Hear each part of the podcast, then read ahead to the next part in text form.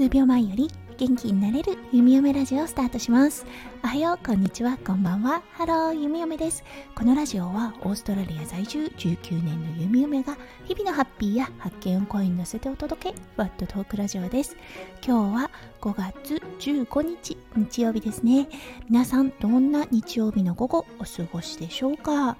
うん。今日はねオーストラリアちょっと雨が上がっています。うん。だけどね、すごく寒いです。はい。もういよいよ本格的に冬が来たなぁと感じる弓嫁です。はい。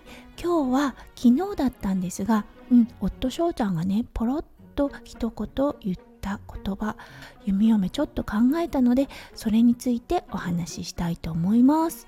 それでは今日も元気に弓嫁ラジオをスタートします。はい。事の発端だったんですがうん。あの土曜日っていうこともあってじゃあランチは外でしようかっていうことに昨日なりました。はい。そして何を食べようかなって言った時にアジア料理のベトナミーズフォーそうフォーヌードルが食べたいねっていう話になったんですね。最近お友達が Facebook であげていたんですがお家から車で5分ぐらいのところですね。になんとあのベトナムのフォーを出しているカフェがあるとのことだったんですね。弓嫁そのカフェに行くのは2回目で1回目はねテイクアウトをしました。その時にメニューをねしっかり見なかったのでフォーを扱ってること気がつかなかったんですね。うんでもあこれはいい機会だから食べに行こうっていうことになりました。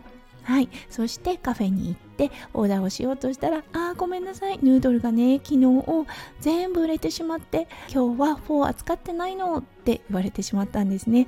あー残念と思って弓嫁と夫翔ちゃんはバンミーベトナムのサンドイッチをオーダーしました。うん味はうんまあまあかなみたいな感じで思ってたんですね。でもねすごくいい雰囲気のオーナーさんがいるカフェだったんですね。わざわざオーナーさんが話しかけに来てくれて。うんあのお天気の話とかする。すごくアットホームな感じのカフェだったんですね。そうだけどそのカフェを後にした後にうーん僕はこのカフェもう行かないかなって翔ちゃんが一言ポロッと言ったんです。あら珍しいと思って「おおどうして?」って聞いてみたら翔ちゃんが食べ物に愛情を感じなかった。なんかね雑な感じがしたんだよねって言ったんですね。確かに美味しかったんですけど何かね一味足りないかなっていう感覚があったんですね。あそっかもしかしたらそれは愛情かって思ったんですね。それはね提供するお客さんに対する愛情っていうのもあると思うんですが食べ物に対する愛情っていうのもあるかもしれませんね。夫翔ちゃんはそういうとこ確かにとても敏感かなって思うんですね。それは昔ねレストランを経営していたっていうあの経験があるからかもしれません、うん、あだからそういう感覚あるのかもなって弓嫁は思ってしまいました。そうオーナーさんはねすごく優しくていい雰囲気だなと思ったんですけどそうもしかしたらもう行くことないのかなって感じてしまった弓嫁と夫翔ちゃんとなりました。はいということで今日は、うん、やっぱりね愛情を込めてそう気持ちを込めて作った料理っていうのは人を動かすんだなっていうことに気がつきました。だからねお母さんが作ってくれる料理そう美味しいあったかいって感じるのかなって思ったんですよね。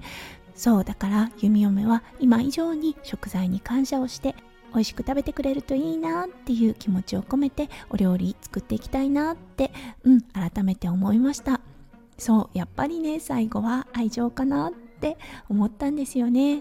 はい皆さんはどうお考えでしょうか？はいということで今日は夫翔ちゃんが漏らした一言で弓嫁がねちょっと考えてしまったといったお話をさせていただきました。